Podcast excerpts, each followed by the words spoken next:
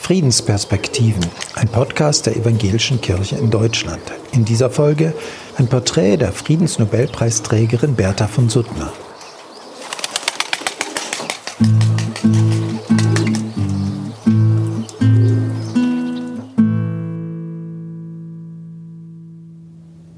Als Friedensbertha wurde sie von Gegnern verfolgt. Dabei war sie erstens eine adlige und zweitens eine sehr kluge Frau. Hartnäckig und mit guten Argumenten setzte sie sich für den Frieden ein. Den Krieg hatte sie schon als Kind eines Generals kennengelernt in der Mitte des 19. Jahrhunderts in Prag. Sie wandte sich dem Schöngeistigen zu und verliebte sich in Wien in den sieben Jahre jüngeren Arthur von Suttner. Mit ihm lebte sie einige Jahre in Georgien. Dort entdeckte sie ihre Leidenschaft für das Schreiben, verfasste für österreichische Zeitungen Essays. Der 1877 wütende russisch-türkische Krieg empörte sie. Zurück in Österreich wurde sie zur überzeugten Pazifistin. Ihr Roman Die Waffen nieder wurde internationaler Bestseller. Sie schilderte darin die Absurdität und die Leiden des Krieges aus der Sicht einer Frau. Und sie trat dafür ein, dass sich die Friedensstifterinnen und Friedensstifter aller Länder vereinen.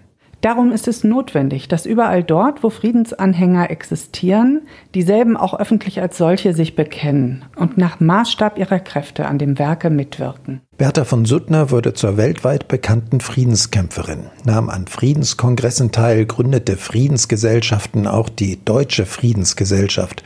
Und sie entdeckte ein neues Thema. Sie engagierte sich gegen Tierversuche. Die Religion rechtfertigt nicht den Scheiterhaufen.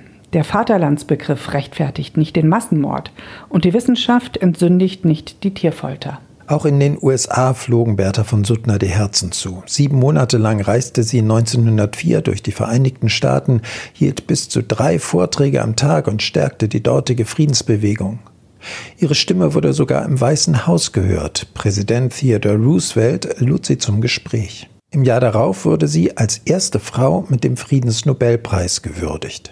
In der Dankesrede fasste sie ihre Forderungen und Ideen zusammen. Es müsse eine Friedensunion zwischen Staaten geben und einen unabhängigen internationalen Kriegsgerichtshof. Bertha von Suttner ließ auch danach nicht locker, prangerte die Rüstungsindustrie und die allgemeine Aufrüstung an. Wir sind im Besitze von so gewaltigen Vernichtungskräften, dass jeder von zwei Gegnern geführte Kampf nur Doppelselbstmord wäre. Wenn man mit einem Druck auf einen Knopf auf jede beliebige Distanz hin, jede beliebige Menschen- oder Häusermasse pulverisieren kann, so weiß ich nicht, nach welchen taktischen und strategischen Regeln man mit solchen Mitteln noch ein Völkerduell austragen könnte.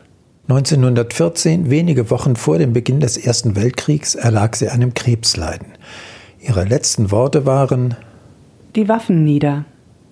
Sag's vielen, vielen. Bis heute inspiriert und ermutigt Bertha von Suttner Menschen auf der ganzen Welt. Auch die Theologin Margot Käßmann, die sich selbst deutlich gegen den Krieg ausgesprochen hat. Bertha von Suttner, die vor 100 Jahren sehr klar schon die Interessen der Rüstungsindustrie dargelegt hat und dazu aufgerufen hat, zu widerstehen, wo Kriegstreiber die Wortmacht erlangen.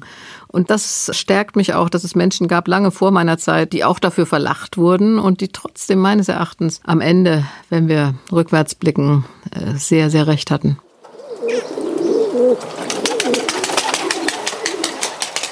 Friedensperspektiven, ein Podcast der Evangelischen Kirche in Deutschland. Sie hörten ein Porträt der Friedensnobelpreisträgerin Bertha von Suttner. Mehr Infos online unter ekd.de slash Frieden.